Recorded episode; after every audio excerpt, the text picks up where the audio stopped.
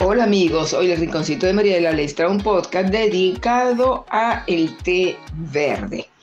Es sorprendente que una bebida tan accesible, sabrosa y fácil de preparar pueda proporcionar efectos tan positivos sobre el organismo y al mismo tiempo proporcionar una sensación tan reconfortante.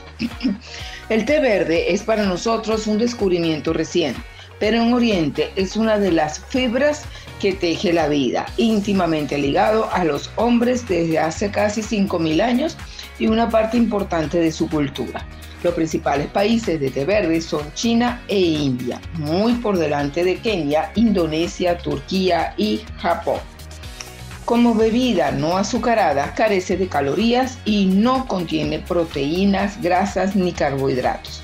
Su riqueza se atesora en forma de vitaminas como la A, C y E algunas del complejo B y oligoelementos como manganeso, flúor, zinc y cobre.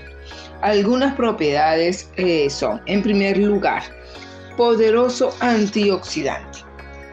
Las catequinas son los polifonelos o taninos responsables de su sabor genuino y del poder protector del té verde.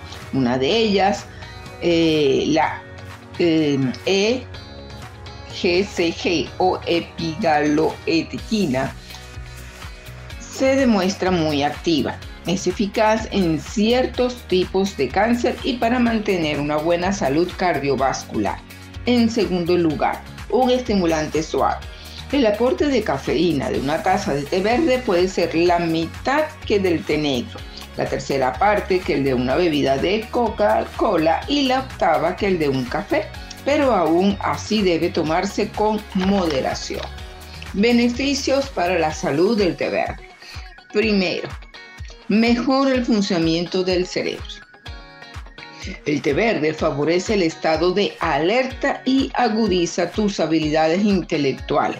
Esto es debido a las propiedades de la cafeína que en el té va acompañada de tianina y no produce el molesto nerviosismo de un café expreso y no solo mejora el funcionamiento del cerebro, sino que previene su degeneración y el desarrollo de enfermedades neurológicas como Parkinson y Alzheimer.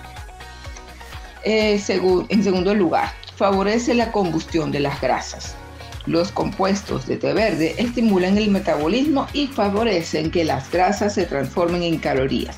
Por eso el té verde suele estar presente en los productos comerciales para quemar grasas y adelgazar. En tercer lugar, mejora el rendimiento físico. El efecto sobre el metabolismo implica que el cuerpo es capaz de obtener más energía cuando la necesita. En cuarto lugar, reduce el riesgo de sufrir, ciertos tipos de cáncer. Las propiedades antioxidantes del té verde se asocian con un menor riesgo de sufrir cáncer de mama, próstata y colorectal. En quinto lugar, previene las enfermedades cardiovasculares, el infarto y otras enfermedades eh, cardiovasculares son la primera causa de muerte en los países europeos. El té verde la previene porque actúa positivamente. Los principales eh, factores de riesgo son el colesterol total, el LDL y los triglicéridos. El té verde en la cocina. El arbusto del té tiene dos tipos, Comelia sinensis y Comelia asamica. Su cosecha es una de las operaciones más importantes del proceso de elaboración y de la que depende en gran medida su calidad. Hay tres tipos básicos de té, el verde, el semifermentado y el negro. La diferencia radica en la forma en que son procesados. Si se quiere experimentar con las hojas de té verde como ingrediente culinario, basta cocerlos 20 minutos y estarán listos para ser añadidas a la receta. Pero no resultan nada especial y además son caras para ser usadas como verdura. Aún así, las recetas más vistosas con té verde son los sorbetes, eh, maceponias y amílberes, amíbares puesto que su sabor amargo combina bien con los dulces y resulta más familiar al paladar. Espero que les haya gustado este podcast muy completo sobre el té verde.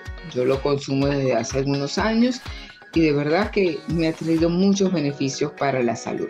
Gracias y nos escuchamos en nuestro próximo podcast.